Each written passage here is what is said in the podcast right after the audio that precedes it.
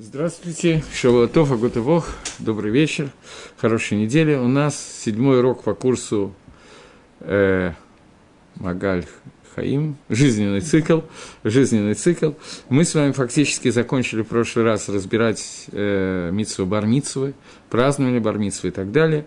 И я обещал, поэтому я скажу несколько слов, что мы посвятим чуть-чуть этого урока понятию Батмитсва. Бат это то же самое, что бар митсва, только у девочки. Если бар переводится с арамейского языка как сын митсвы, тот мальчик, который входит в митсвот, то бат митсва – это девочка, которая входит в митсвот.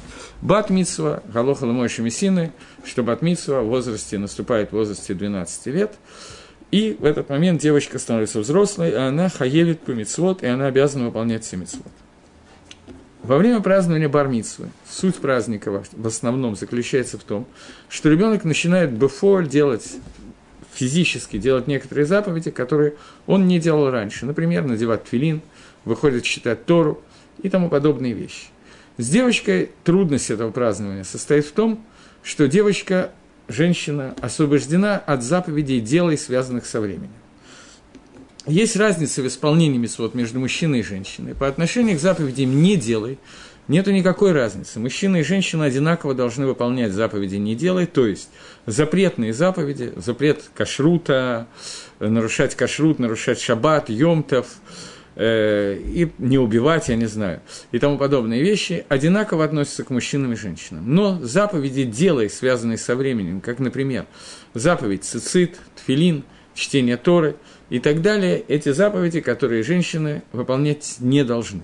Поэтому есть некоторая трудность в праздновании бат-митсвы, каким именно образом отпраздновать для девочки то, что она входит в заповеди. Я немножечко боюсь, что меня закидают камнями, но поскольку рядом со мной сейчас нету компьютера, может быть, потом поставят, то я думаю, что меня через компьютер не попадет булыжник. Поэтому я все-таки скажу, что Шульханорах пасак на Галоха такую вещь, то есть приводит на Галаха, что э, даже не надо Шульханору. Гемора в трактате Могила, Дав, Кавбейт, Кавгимал, говорит о том, что в Шабас приглашают семь человек к Торе, семь человек должны выйти, сказать брохи и читать Тору. Этими седьми, семью э, людьми, говорит Гемора, может быть и ребенок, и женщина, и мужчина.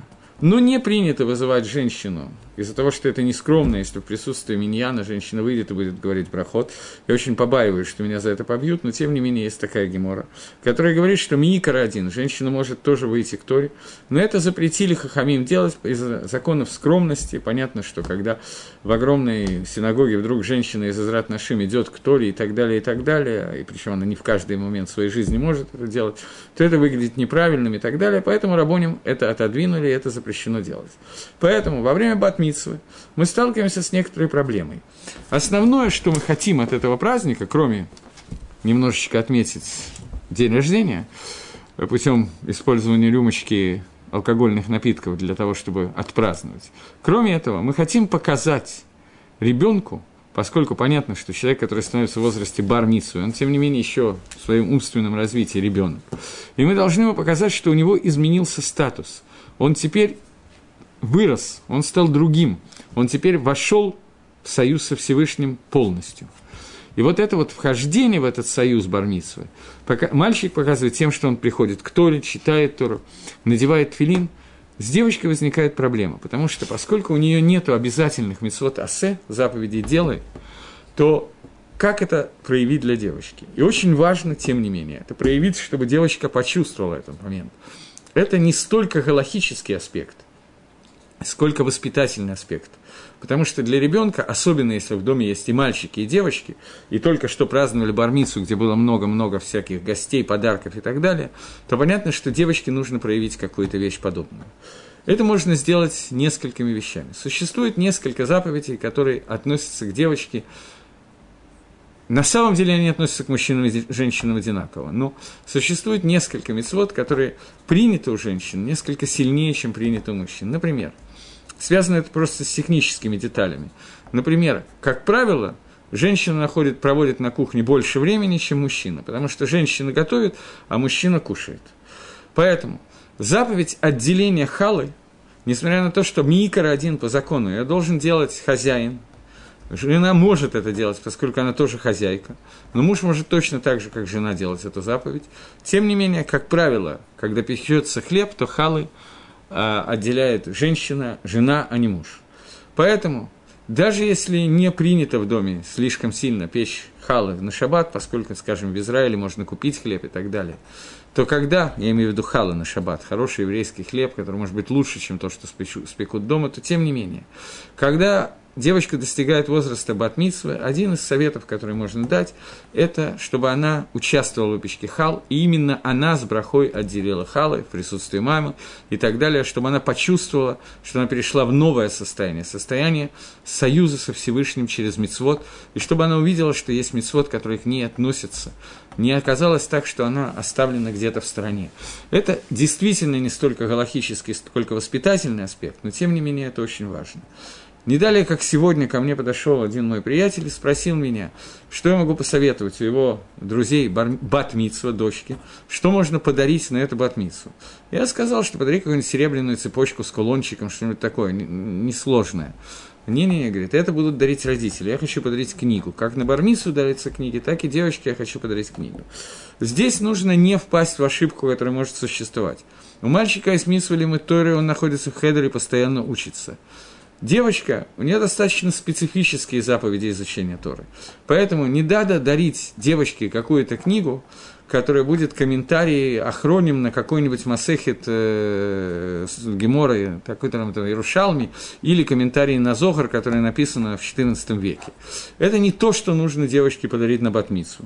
Поэтому когда девочке даришь книгу на Батвису, то очень желательно подарить книгу, просто это проблема. Такая книга есть одна, две. Галахот Бат Исраиль, законы дочери Израиля. Если пять человек гостей, которые придут на Батмису, все подарят по одной и той же книжке, то это как бы можно потом обвинять, но это не то, что требуется. Поэтому существуют книги, связанные с Галахот Шаббат, Галахот Кашрут, Кашрут для дома и так далее. Книга я не знаю, как ее перевести, о вкусной и здоровой пище, книга о том, как правильно готовить кошерная кухня и тому подобные вещи, которые больше относятся к девочкам, чем что-то другое. Безусловно, девочка должна соблюдать шаббат не меньше, чем мальчик. Но законы шаббата, все книги, обычные, стандартные, они написаны довольно сложным языком, и это не то, что ей сейчас надо. Поэтому нужно подобрать такую книгу в зависимости от интересов этой девочки, чтобы это был подарок для нее, но при этом это должно быть читабельное произведение. Мальчику можно подарить книгу, которую он сегодня не может читать, потому что когда-то, учась в Ешиве, он дойдет до уровня, когда он будет учить эту книгу, и он понимает это, и у него скапливаются книги. Девочка книги не должна копить, поэтому это должна быть книга, которая читабельна сегодня. Поэтому нужно подумать, это может быть одежда, украшения, в зависимости от того, в каких отношениях вы с семьей и так далее. Но это должен быть подарок. А для родителей – еще раз я повторяю совет, чтобы девочка исполнила какую-то заповедь, которую раньше она, ей не доверяли исполнять. Это может быть отделение халы.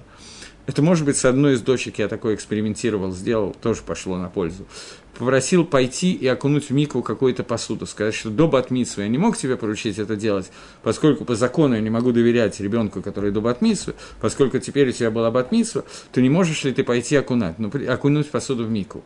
Но это надо сделать таким образом, чтобы ребенку хотелось это сделать. Они его заставили, вот ты батмитсву, теперь ты э, будешь ходить и окунать посуду в микву, а я буду лежать на диване. Это понятно, что я имею в виду. Это должно быть какой-то подарок ребенку, что ему доверяет эту митсву. Дальше подумайте о том, что это может быть, кроме отделения хала, и решите это сами. Обычно принято в Батмицу делать очень небольшую трапезу, не делают каких-то сумасшедших трапез, даже израильтяне, которые, и американцы, которые полностью сходят с ума и делают трапезы непонятно на сколько людей, то все-таки Батмицу выступает по своим размерам бармицу, это очень удачно, не тратятся деньги непонятно на что. И главное, что надо объяснить этой девочке, что теперь иньян и Рад Шамаем, боязни Всевышнего и союза со Всевышним, он перешел на новый рубеж. Дальше родители должны подумать, как это можно сделать, с учетом того, что примерно в этом возрасте у девочек наступает, как и у мальчиков, мальчиков чуть позже, переходный возраст, соответственно, возраст достаточно сложный, который проходит под девизом «ты не будешь мне говорить, что мне надо делать». Поскольку это возраст достаточно тяжелый, то нужно, чтобы вход в мицвод для ребенка казался радостным, приятным и ощущением этого союза. Это легче сказать, чем сделать, но дальше очень индивидуально, я не хочу давать более подробные советы. Если будут вопросы, то вы мне будете задавать, тогда будем двигаться дальше. Теперь оставим процесс бар и батмитсвы. После бар митсвы и бат наступает следующая эпоха в еврейском цикле жизни, а именно эпоха, которая называется Шидух и Русин свадьба. Такая долгожданная тема, которая, наверное, самый плохой лектор из всех, которые вы слышали, который может говорить на эту тему, но придется мне на эту тему говорить, раз я выбрал такую тематику. Начнем с шидухов. Поскольку я не очень точно знаю, кто меня слушает, это невозможно узнать, то мне придется коснуться того, что еврейский шидух в религиозном обществе происходит знакомство. Происходит совсем не так, как это принято в нееврейском мире, и совсем не так, как это было принято людьми, у людей, которые сделали чу уже во взрослом возрасте и так далее. Шидух – это понятие очень древнее, и шидух – это понятие – Наверное, из всего, что касается свадьбы и русины и так далее, Шидуха – это единственное место, которое описано в Торе. Это единственное мероприятие, которое описано в Пятикнижии Моисеева, когда Елезар, слуга Авраама, был отправлен Авраамом найти жену Ицкаку, познакомиться с ней, привести и познакомить Ицхака с Ривкой. И это рассказано очень подробно, и я думаю, что вы слышали на эту тему, но я совсем кратко вынужден коснуться этого. Из того, как Ицхак загадывал, не знаю, как лучше подобрать слово, годится эта девушка для того, чтобы стать женой Ицхаку или нет, Лезер загадывал, годится ли эта девушка стать женой Ицхаку или нет, Рамоним учит очень много вещей. Наши мудрецы говорят, что когда он увидел колодец, он сказал, что та девушка, которую я попрошу дать мне напиться, она мне скажет, что я и тебя напою, и твоих верблюдов напою, вот это вот девушка, которая годится для Исхака в жены – и вышла Ривка, и, как мы знаем, она таки догодилась Ицхаку в жены. Что Элезер хотел увидеть? Он не смотрел на воспитание этого ребенка, он не смотрел на ее мировоззрение, потому что мировоззрение человек может лакзор шува, вернуться к шуве, изменить, как некоторые из нас знают, и иногда изменить хорошо, иногда похуже, но это вещь, которая меняется. Он обращал внимание на моральные качества этой девочки, на медот, на желание Ривки творить то, что называется хесед – Поэтому одна из основных вещей, на которые нужно обратить внимание при выборе себе спутника жизни, это атрибут, который называется атрибут «делать добро кому-то». Безвозмездное добро, делать добро, то есть помогать кому-то. Переведем это на простой русский язык. Когда мы говорим на иврите, это значительно красивее звучит, но значительно менее понятно. Какие у человека медот, какие у него качества. Когда человек готов к тому, чтобы помочь другому, когда он хорошо относится к другому человеку, то здесь вступает в силу Мишна в трактате Перкеавод, тот, кто, кого любят создание, того любит Всевышний. Это одна из вещей, на которые надо обратить внимание. Как проходит шидух обычно, стандартный шидух? Есть специальность, которая называется шитханит. Шитханит или шатхан – это те, кто по своей специальности знакомит э, молодых людей или средних лет, или пожилых людей, в зависимости от возраста и так далее, друг с другом. К ним записываются, Шатхан и Шатханит беседуют с ними, выясняют примерно, что каждый из них хочет, и потом по своим спискам подбирают – что им кажется, что это годится друг другу или нет, далеко не всегда их подбор отвечает хотя бы чему-то. Иногда это совершеннейшая глупость, а иногда это попадание в десятку с первого раза. Все зависит исключительно от помощи Творца и так далее, но естественно, что когда встречаются люди для того, чтобы познакомиться и понять, это им подходит или нет, то им нужно самим решить, подходит это или нет, а не полагаться только на мнение Шатхана. Можно если Шатханит опытный человек средних лет, который что-то, который что-то понимает в этом вопросе, такое не всегда бывает, но бывает, то в этом случае в молочко попадают реже, чаще попадают в яблочко. Но, тем не менее, понятно, что люди должны это решить сами, и нужно провести столько встреч, сколько необходимо для того, чтобы это решить. Я вам сейчас немножко опишу, как это происходит в суперхаридимном мире, в таком серьезно религиозном мире. Встречи, которые происходят, происходят между юношей и девушкой. Юноша последние несколько лет, как правило, живет в Ешиве, и девушка, в лучшем случае, если он видит, это его сестра, а в худшем случае, если нету сестры, то никого не видит. И с сестрой у них очень дружеские отношения и так далее, как правило. Но понятно, что это общение немножко не на тему шидуха. Поэтому очень часто случается ситуация, что молодые люди, которые встречаются, э, не только стесняются, но даже близко не знают, о чем надо разговаривать технически. Обычно, когда это делается, то проводится инструктаж, и поверьте мне, у меня уже пять детей, вышла замуж, женилась и так далее, что инструктаж проводится очень хороший, и беседы по шалом-байту, потому как потом вести семейную жизнь и так далее, в религиозном обществе построены на очень высоком уровне, совершенно не на таком, как э, это знакомо в нерелигиозном мире, и намного выше, и намного приличнее, и люди подготовлены к свадьбе намного лучше, чем в других местах. Но, тем не менее, понятно, что особенно при первых встречах может возникнуть самые неожиданные ситуации, и может быть полное незнание, о чем говорить, как разговаривать и так далее, потому что, в общем-то, они как бы столкнулись, два человека немножко с разных планет, первый раз увидели друг друга, понимают, что они познакомились с вопросом, хотят ли они друг на друге жениться, и понятно, что стеснения не может не быть в этом случае. И, как правило, молодой человек, то есть по-джентльменски уступает девушке возможность вести беседу, поскольку он стесняется. Девушка, если она трепло, болтушка, то это хорошо, если нет, то это немножко хуже. И вот я вам расскажу такой анекдот, который, конечно же, является анекдотом, но что-то показывает. О том, как э, молодой человек, которому предлагается шедух, его инструктирует, о чем ему надо говорить. Ему говорят, что вначале ты поговоришь не о семье, о братьях, о сестрах и так далее. После этого поговори немножко о еде, после этого немножко пофилософствуй. Для первой встречи этого достаточно, больше не надо ничего. Если ты хочешь продолжать, то дальше инструктаж перед следующей встречей мы проведем потом. Молодой человек приходит на встречу и написал себе шпаргалку, что первое – это семья, второе – еда, третье – философия. Он смотрит шпаргалку, там написано «семья». Он спрашивает, скажи, а у тебя братья и сестры есть? Она говорит, нету. Ага, Смотрит дальше, написано на еде. Скажи, говорит, а ты макароны любишь? Нет, говорит, не люблю. Ага. Философия. А если бы у тебя были братья, они бы любили макароны?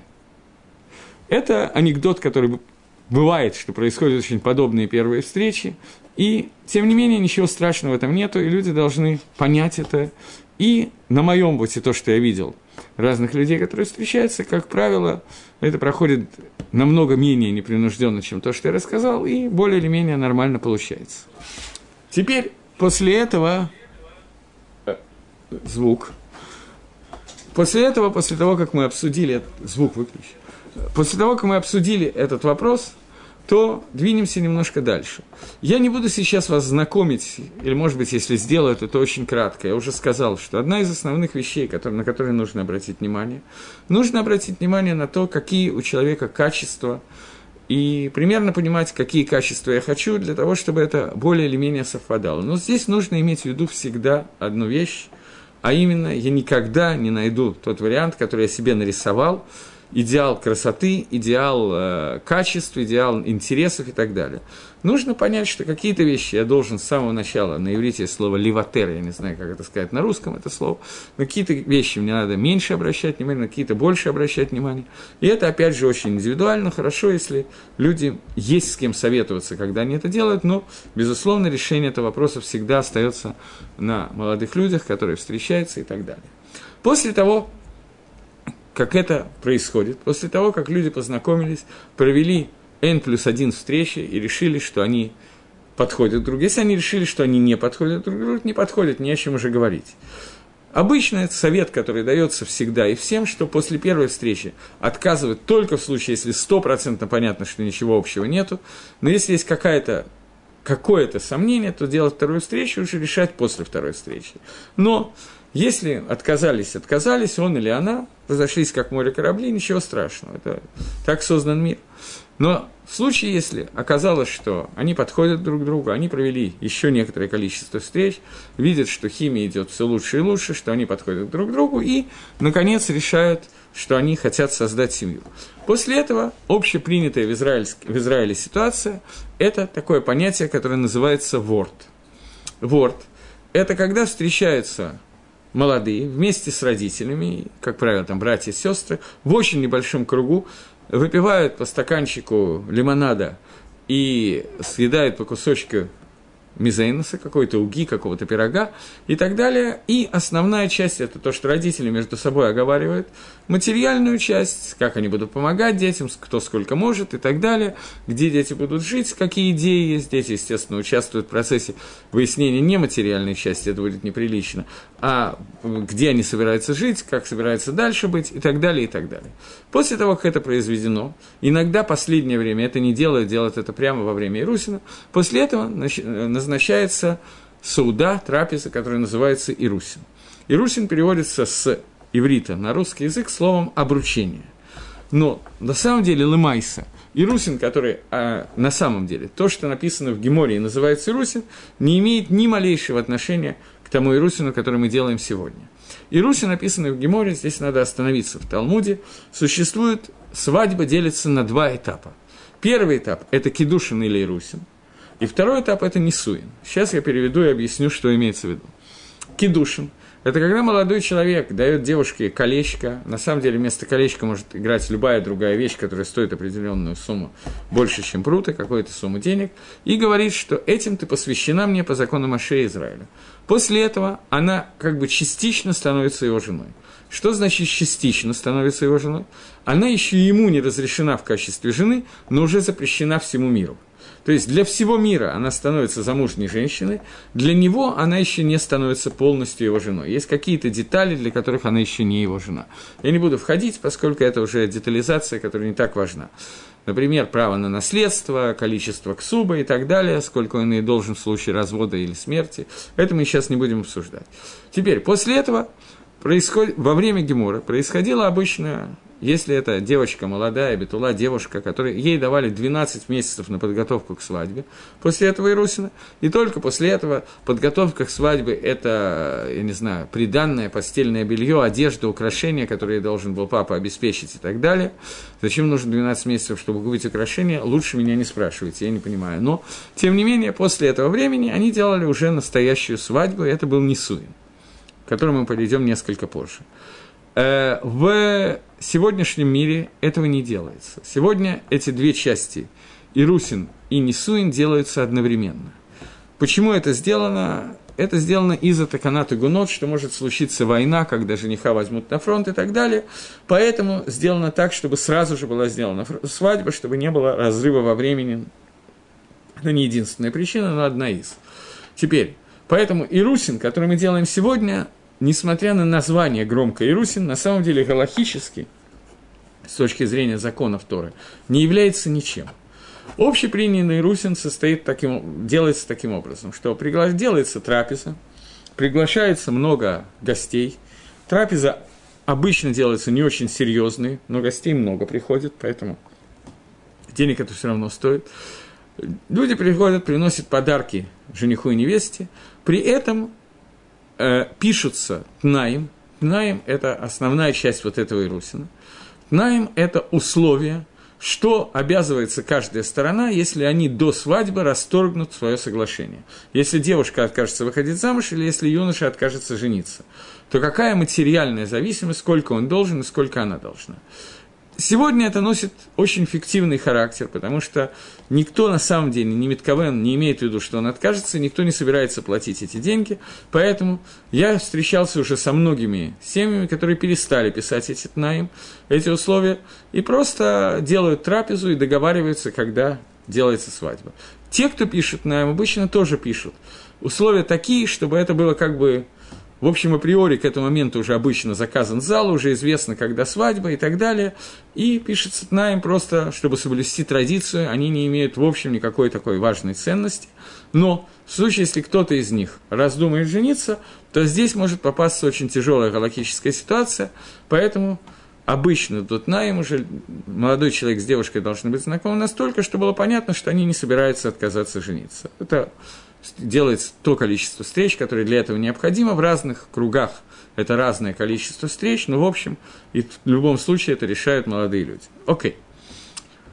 После этого Мингак обычай, что эти тнаим зачитываются, обычно кто-то из уважаемых гостей читает вслух эти тнаим, э, читается, те, кто слышит, слышат, те, кто не слышит, не слышит, не является обязательным, и двое свидетелей подписывают этот тнаим, делается киньян. После того, Тнаем – это условия, о которых я говорю, условия, которые связаны с тем, какие условия ставятся, чтобы не, не было отказа от заключения брака, материальные условия. После того, как эти тнаем, эти условия зачитаны, после этого э, две мамы берут тарелку на двоих, держат ее в руках, мама невеста и мама жениха, и разбивают тарелку, и все начинают кричать «Мазальтов». Обычай разбивания тарелки возник в связи с тем, что когда-то Гемора рассказывает это про Рав Кагана.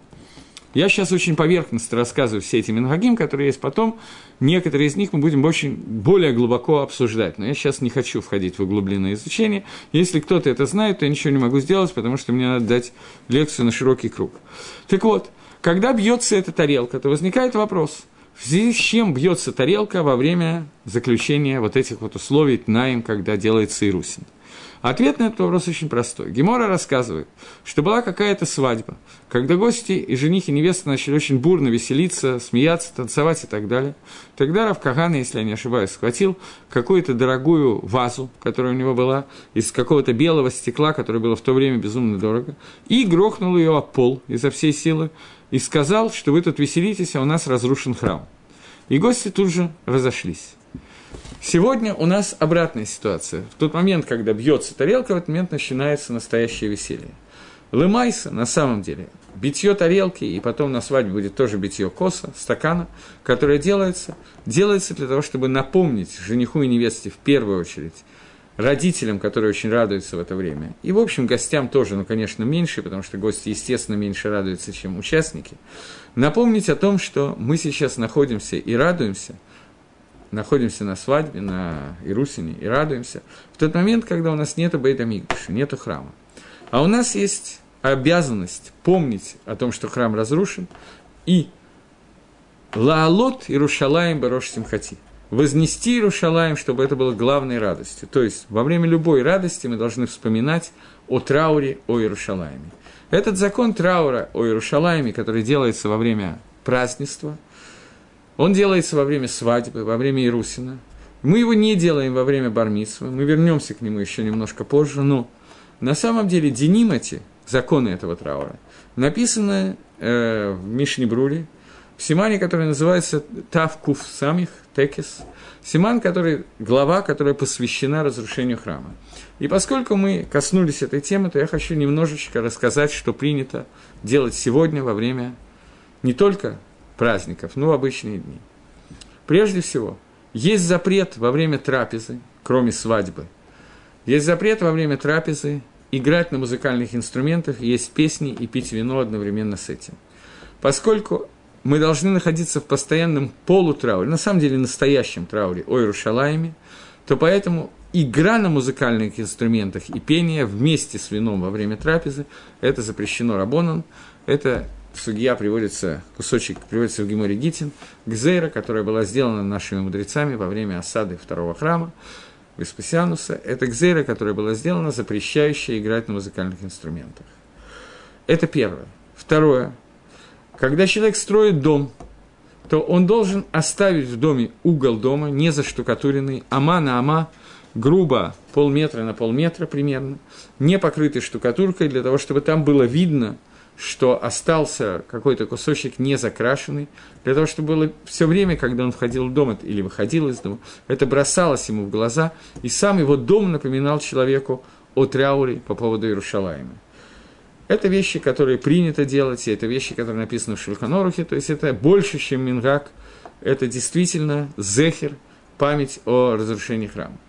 Есть еще один закон, который сегодня практически не принят, я объясню почему, но тем не менее я хочу коснуться этого закона, для того, чтобы мы поняли, насколько хамурно, насколько строго подходят наши мудрецы к идее того, что мы, ходим, мы должны находиться в трауре по поводу разрушения храма нам запретили петь песни, даже без музыкальных инструментов. Запретили петь песни, кроме Змирот Шаббат, песни Шаббата и тому подобных вещей, поскольку во время песни мы радуемся, и это нарушение траура по поводу, э, по поводу храма.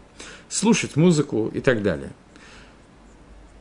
Это закон, который пишет Маген Авраам и Мишнабрура приводит, но этот закон, который сегодня не принят – Рав Мойша Фанштейн написал, почему сегодня этот закон не вошел, так сказать, в обиход полностью. Он объяснил, что это связано с тем, что человек, который находится в таком трауле постоянно, не поет, не слушает музыку и так далее, то у него вырабатывается определенный вид желчи в организме, и это вредно просто для здоровья, что мы опустились на такой уровень, что постоянно находиться в Авилуте мы не можем, поэтому с нас сняли некоторые Зенима Вилута, так объясняет Рафмойша э, Фанштейн, да. Но, тем не менее, сама идея нахождения в трауре, которая связана с тем, что мы не слушаем музыку, существует круглый год. Мы этого не делаем. Мы делаем только, что мы не слушаем с 17-го Тамуза до Тишибява и во время Сферада Омера, то есть существуют дни, когда мы находимся в трауре и принято не слушать музыку, Хотя на самом деле, по идее, должны были бы это запретить на постоянно, потому что мы должны помнить о храме. Но этого не делается. Но память о храме, стенка, которая полностью не, за, не заштукатурена и не закрашена, раз. И два, это во время свадьбы и тому подобных торжеств и русина, что мы бьем посуду, это остается у нас, и это принято всюду. Так вот, когда бьется эта тарелка, и мы вспоминаем и переживаем по поводу разрешения храма, появился обычай, связанный с этой тарелкой. Я не могу точно сказать, думаю, что ни один человек точно не может сказать, откуда берутся все эти обычаи, но существует некоторое поверье сигула, я не знаю, как перевести слово сигула лучше, чем словом поверье на русский язык, существует некоторые обычаи, что особенно девушки, забирают осколки от этой тарелки к себе, потому что это является неким средством, некоторой сигулой, которая помогает лучше выйти замуж легче, быстрее, я не знаю что. Это такой обычай существует, и девушки разбирают эти тарелки, эти осколки тарелок и так далее. У меня некоторое время дома тоже хранилось энное количество битой посуды, которые взяли мои дочки, и так далее. Это принято. Помогает это или не помогает, вы меня спросите, я не могу, естественно, ответить на этот вопрос, потому что невозможно провести точный научный эксперимент на эту тему, но связано это, понятно, более или менее понятно с чем.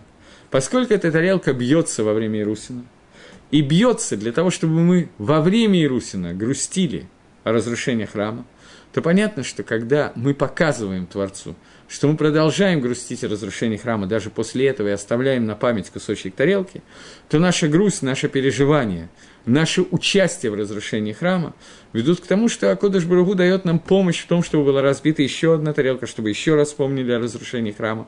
Потому что, когда мы вспоминаем об этом, мы выполняем мицву, цепитала Ишуа, переживание и ожидание прихода Машиха и так далее, я как-то говорил на эту тему. И понятно, что написано, что тот человек, который грустит по поводу разрушения храма, он удостоится увидеть храм в наши дни. Если человек не грустит по поводу разрушения храма, то в его несуине, в его свадьбе есть некоторый минус. Это оказывается, что свадьба для него важнее, чем построение третьего храма, пусть он будет построен в скорости в наши дни. Когда он показывает, что даже в это время, когда ее подруга выходит замуж или, и так далее, тем не менее, Иерушалаем остается главным в жизни, то в этот момент он получает, он, она, получает всю эту дышма и помощь от Всевышнего. Поэтому, когда мы берем эту тарелку, надо не только радоваться и ржать, как вы поняли кто, но при этом надо помнить, для чего бьется тарелка во время Ирусина.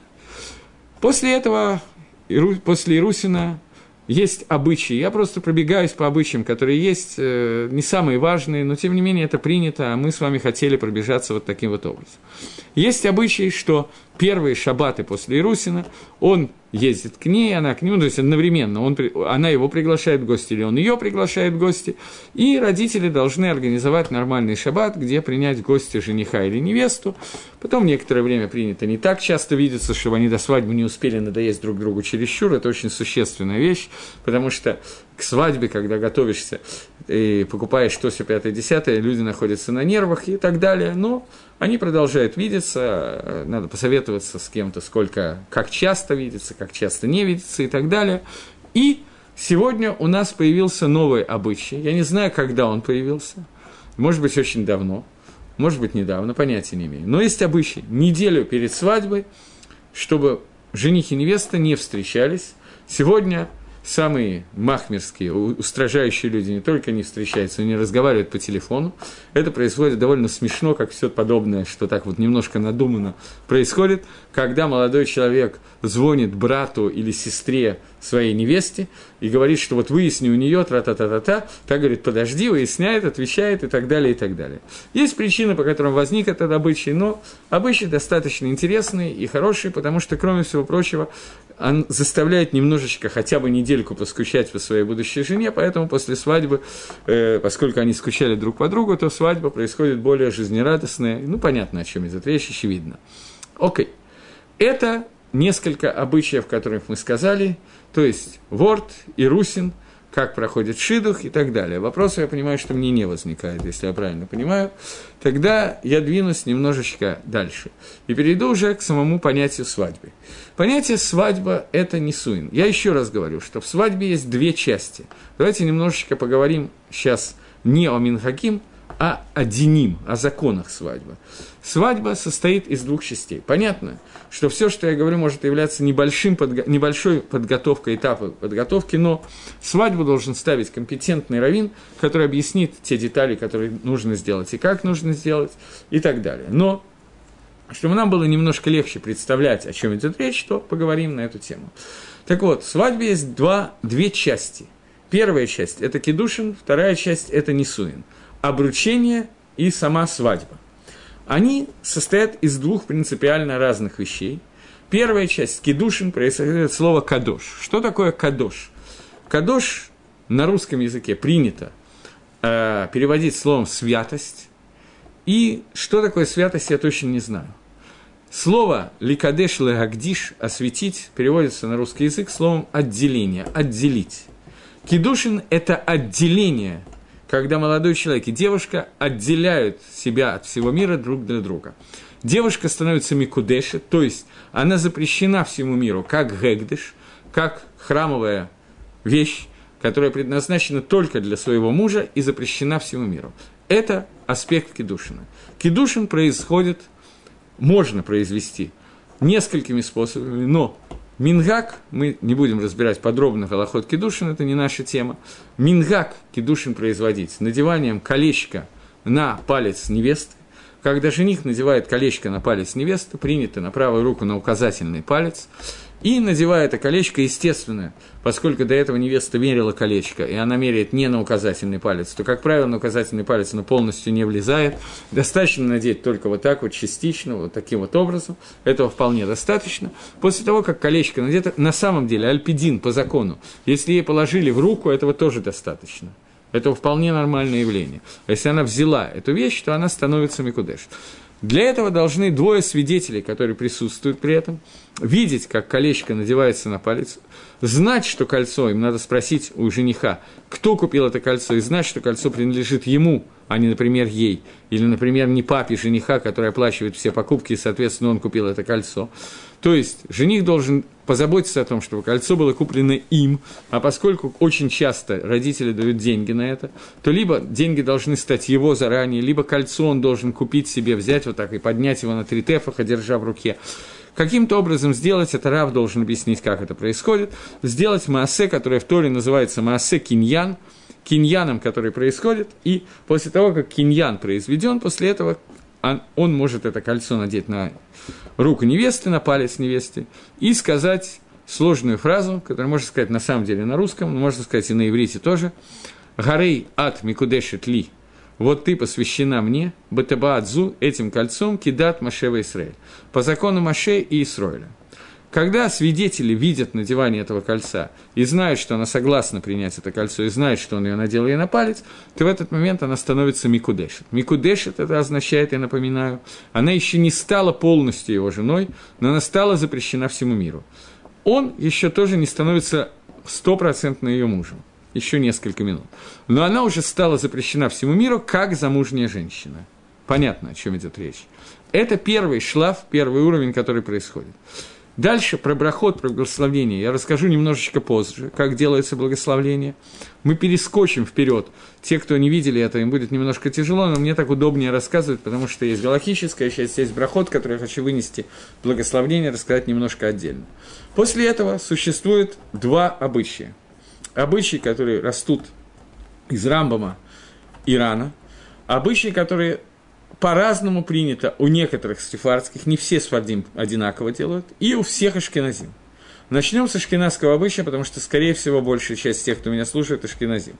Так вот, ашкеназский обычай после этого называется חדר ייחוד. Что такое חדר ייחוד? Комната для уединения. Есть комната, которая специально предназначена для этого в свадебном зале, или если это не свадебный зал, то надо позаботиться о том, чтобы она была. Комната, в которую заводят жениха и невесту и оставляют их одних на какое-то время. Обычно это делается, тоже раб должен решить, сколько времени для этого нужно, от 4 до 9 минут. Это минимум, который там можно просидеть. Понятно, что можно просидеть и дольше.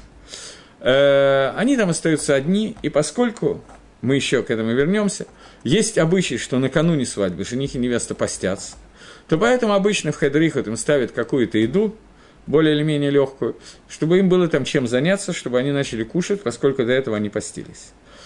Это Хедрихут, по большей части мнений, это и называется сама свадьба. Это и называется Нисуин. В этот момент, в момент, когда она провела там вместе с мужем 9 минут, грубо, она становится замужней женщиной.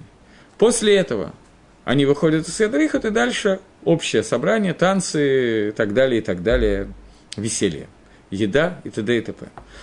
Обычно в израильской свадьбе хедруху длится не 9 минут, а где-нибудь на час их запирают вместе, чтобы они могли провести там время, покушав, попив и так далее, и так далее, и после этого начинаются танцы.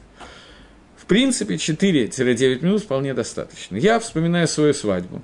Понятно, что моя свадьба происходила не по самым высоким стандартам Иерусалима – и, может быть, это очень удачно. На мой взгляд, это было очень удачно. У меня была огромная по ленинградским масштабам 82 года свадьба. У нас было 45 гостей. Это было очень много. И мы с женой приготовили, будущей женой, с невестой, извините, приготовили салаты, после чего она пошла что-то там доделать со своим платьем свадебным и так далее. А я расставлял столы и двигал стулья и накрывал на стол. После чего у нас пришло в квартиру мамы и бабушки 45 человек, и ни о каком хедер Ихуде разговора быть не могло, потому что никакое место, где нас могли уединить, найти не смогли, и нас заперли в ванне. Потому что ничего другого просто физически было не найти место, где можно было уединиться. Заперли в ванне на эти 9 минут, никакой еды нам не давали, все было нормально. Но прекрасно прошла свадьба, очень весело, жизнерадостно и так далее. И все хорошо, Борахашем. Сегодня, конечно, такого Мингага вряд ли кто-то допустит, такой хедрихут, это понятно. Вот, но, тем не менее... Окей, теперь вернемся к тому, что я чуть-чуть затронул.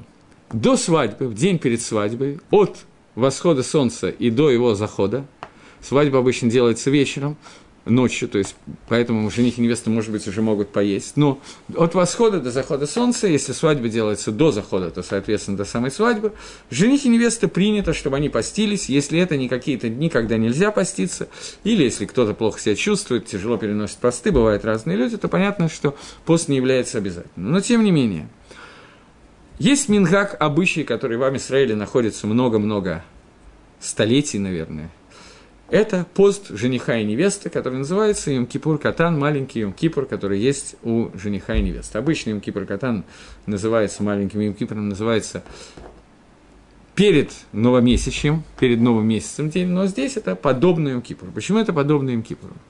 Есть мидраж, который говорит, что жених и невеста, которые сегодня женятся, Всевышний прощает им все грехи, они как бы начинают жить заново, как новорожденные. Естественно, что этот мидраж, как многие подобные вещи, нельзя понимать буквально. Это Исур Гамур понимать такие вещи буквально. От того, что человек женится и э, за день до свадьбы он совершил несколько убийств, изнасилований и так далее, сегодня он женится, Всевышний не собирается его прощать, речь идет не об этом. Речь идет о том, что Акодыш Барагу в своем милосердии, когда человек делает такой серьезный акт, как бракосочетание, создание новой семьи, с целью совершить мицу при Ирви, с целью совершить заповедь, плодитесь и размножайтесь, Лола Тогу Невраалам, создать еврейскую семью и так далее. В этот момент он получает такую сиюта дешмаю, такую помощь от Творца, что ему много легче, чем в любой другой день, лакзор быть шува, вернуться к шуве, раскаяться. И ему много легче исправить то, что он делал в другие дни, чем в обычный будний день, когда это тоже возможно, но ему надо для этого очень много усилий потратить. В этот день Всевышний посылает ему Сиута Дышмая, помощь с небес, и эта помощь помогает ему, как сказано, что по дороге, по которой человек хочет идти, по этой дороге его ведут. Поэтому человек накануне свадьбы старается сделать шуву, и мужчина, и женщина. И вот в это время, время канун свадьбы, очень принято в городе Иерушалайме, чтобы жених и невеста постились, чтобы они подъехали по возможности в разное время, чтобы не видеть друг друга, к стене плача, помолились у стены плача, поскольку стена плача – это место, через которое собираются все молитвы Амисраэля и восходят ко Всевышнему, это место храма, место, про которое Гаон Мивильна говорил, что это косточка лос, которая осталась у Амисраэля. Что такое косточка лос, я думаю, что вы знаете. Это косточка, из которой в дальнейшем Всевышний произведет воскрешение из мертвых, то есть когда мертвые встанут, по мнению Рамбана, Микуболем, я об этом говорил на каких-то других уроках, то душа вернется в тело, и тело будет оживлено, и оно будет оживлено не из ничего, а из какой-то хевла де гарми, какой-то уже существующей вещи, которая полностью не покидает тело, то есть связь между душой и телом какая-то состоялась, она остается навсегда даже после похорон, и из этой косточки произойдет воскрешение из мертвых. Эта косточка находится внутри человека, эта косточка находится внутри Амисраэля. По отношению ко всему Амисраэлю, эта косточка – это стена плаща, то место, куда собираются верующие неверующие, люди, которые молятся, которые ждут этого э, возвращения разрушенного храма, построения третьего храма, молятся об этом и так далее.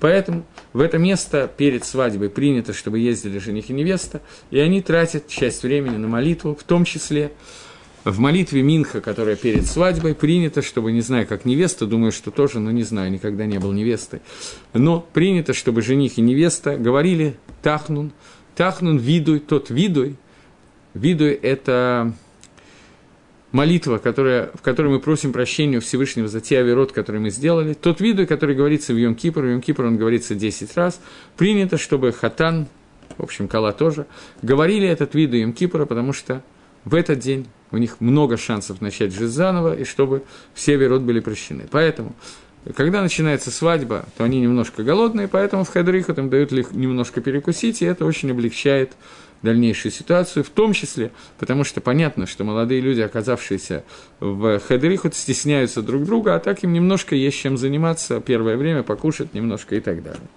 Окей. После этого, это то, что я сейчас рассказал, это обычаи ашкенадских евреев. По мнению Рамбама, и так принято во многих сефардских общинах, но не во всех. По мнению Рамбама, Хайдарихот вообще не устраивается. То есть место, где уединяют жениха и невесты, вообще не устраивается. Рамбам объясняет, почему это происходит. Это не совсем наша тема сейчас. Но что делает по, по Рамбаму? После того, как была произведена хупа, после этого устраивается сразу же еда и танцы. И после этого свидетели должны проследить чтобы муж и жена приехали к себе домой, и когда они заходят к себе домой, дом является хедер ихуд. То есть ихуд, который происходит, происходит прямо в доме, а не э, в свадебном зале, где есть одна комната для ихуда. Мне говорят, чтобы я предложил вам задавать вопросы в письменной форме. Я предлагаю задавать вопросы в письменной форме. А эту штуку я должен вот так вот держать перед собой теперь? Безобразие. Ладно, окей, это я шучу. Так вот, э, это, в общем, некоторые обычаи, которые есть свадьбы, и нам надо еще кое-какие вещи обсудить. Но давайте так получилось, что этот урок я больше рассказываю об обычаях. В следующем уроке я буду некоторые из них объяснять, и мы двинемся дальше. Так вот, есть еще одна вещь, которая происходит под хупой, о которой я забыл сказать. Э, с самого начала, когда э, устраивается свадебный зал, то зал разделен на две части, мужская и женская часть. Невеста находится отдельно, и делается специальный такой трон очень красивый, который, кстати, иногда очень недешево стоит. Жених находится у себя, в своей половине, и к тому моменту, когда объявляется, что все готово, к этому моменту уже заполнена китуба. Китуба – это брачный договор, который связан был с тем, что по закону Торы муж имеет право развести жену, даже если она этого не хочет, против ее воли. И поэтому для того, чтобы они, поссорившись и разбив друг другу об головы э, вазы копенгагеновские или еще что-нибудь подобное, не решили тут же развестись, для того, чтобы немножко охладить пыл, Рабонан установили, или Тора установила китубу, Лагалоха, мы говорим, что китуба у девушки из Тору, разведенной и вдовы только Медрабонан, но китуба – это брачный договор, в котором написано, какую сумму денег должен муж заплатить жене в случае развода. Это основная часть китубы, для того, чтобы он подумал, разводиться или нет. Рабейна Гиршин сделал херем, про который вы, наверное, все знаете, и запретил разводить жену без ее согласия, поэтому сегодня для того, чтобы развестись, и муж и жена должны оба захотеть развестись, поэтому китуба уже не имеет такой серьезной ценности, как раньше, поскольку сегодня, раз они оба должны согласиться на развод, то они оба должны решить, э, кто чего хочет, и только в этом случае они заново составляют материальные условия во время развода. Но тем не менее, Ксува продолжает составляться, и без китубы жить нельзя. То есть, если ксуба потеряна, надо ее немедленно в тот же день восстановить, написать новую ксубу, это можно сделать. Окей.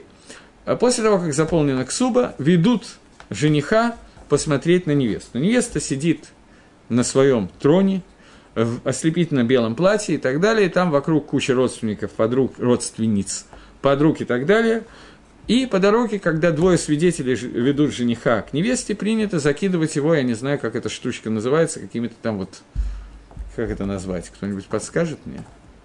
Которые кидают в жениха. Конфетти, что-то такое. Окей, пусть будет конфетти.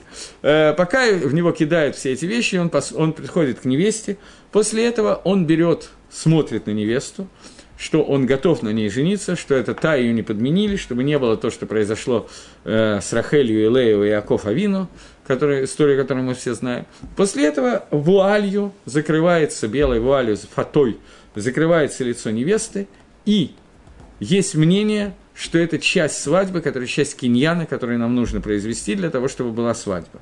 Есть такое мнение, что вот это вот тоже является частью киньяна, поэтому свидетели должны видеть этот процесс. После чего молодого человека ведут под хупу, а после этого ведут под хупу невесту с песней, которые все поют на определенные мотивы. Есть два-три мотива, которые принято петь, я не буду напевать, если можно. После этого, после того, как невесту туда приводят, то невесту семь раз водят две мамы, мама жениха и мама невесты, водят невесту семь раз по кругу вокруг жениха. И вот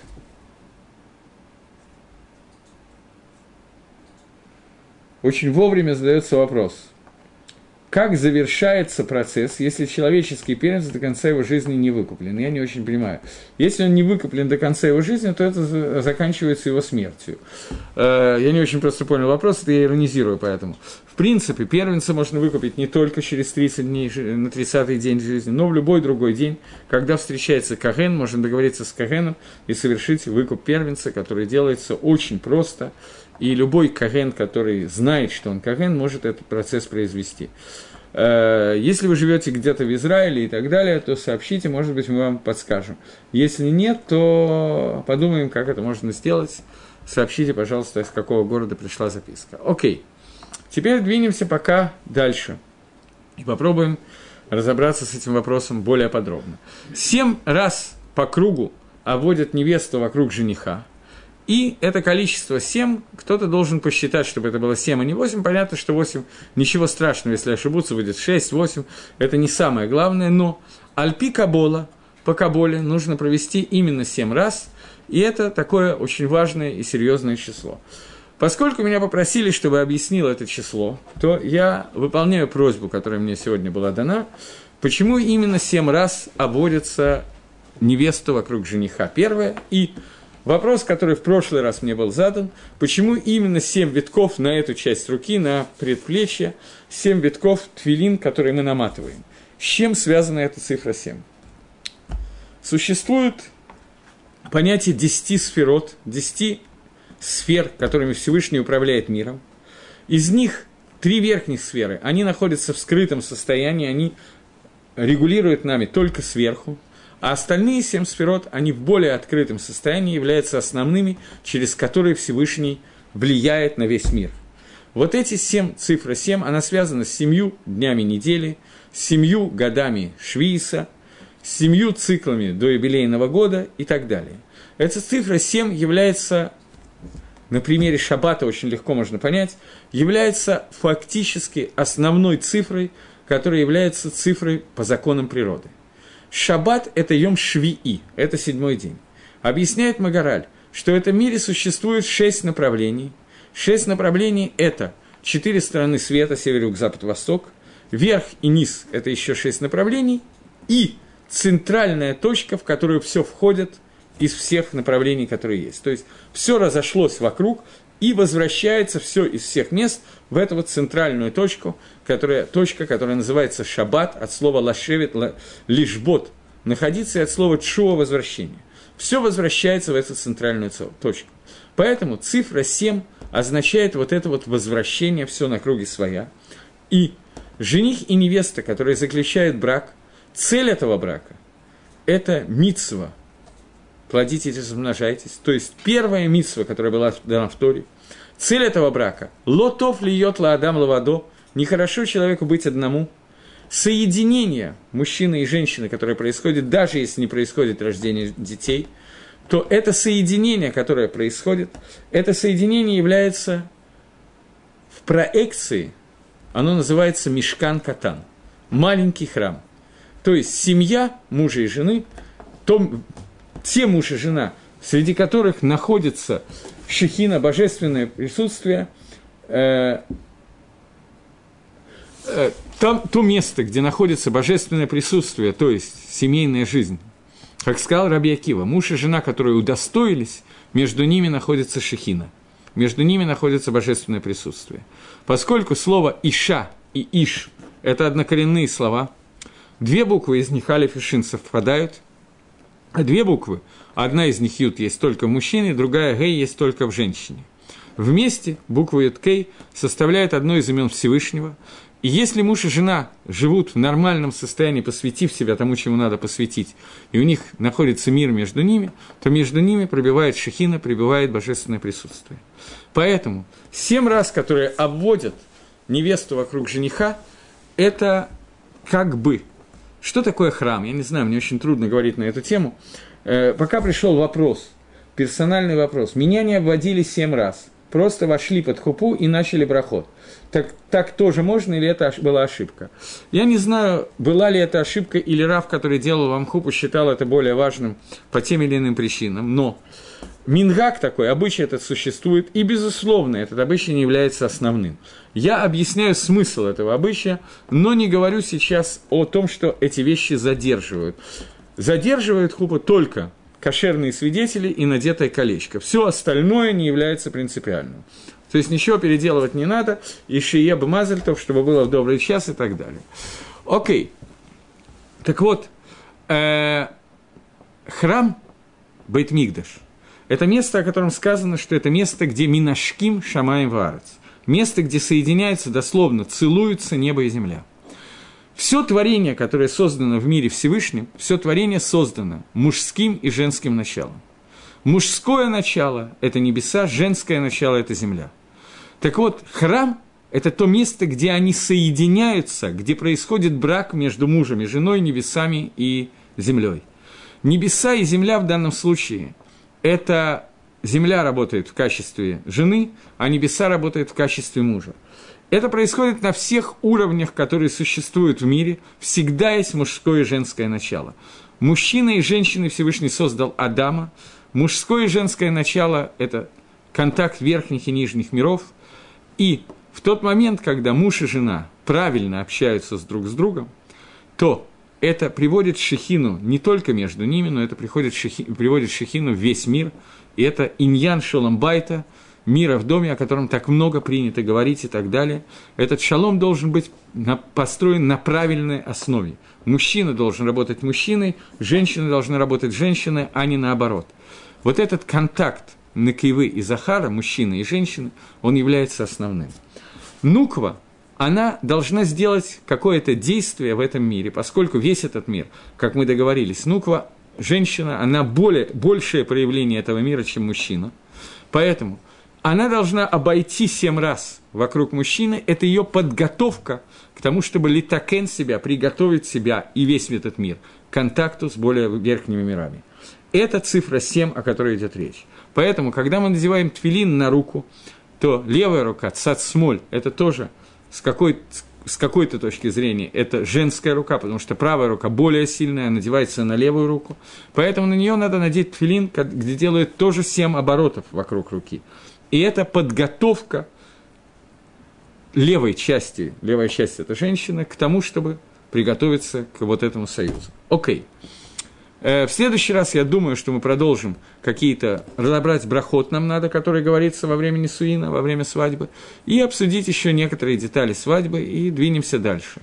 Всего доброго, спасибо за внимание, до свидания.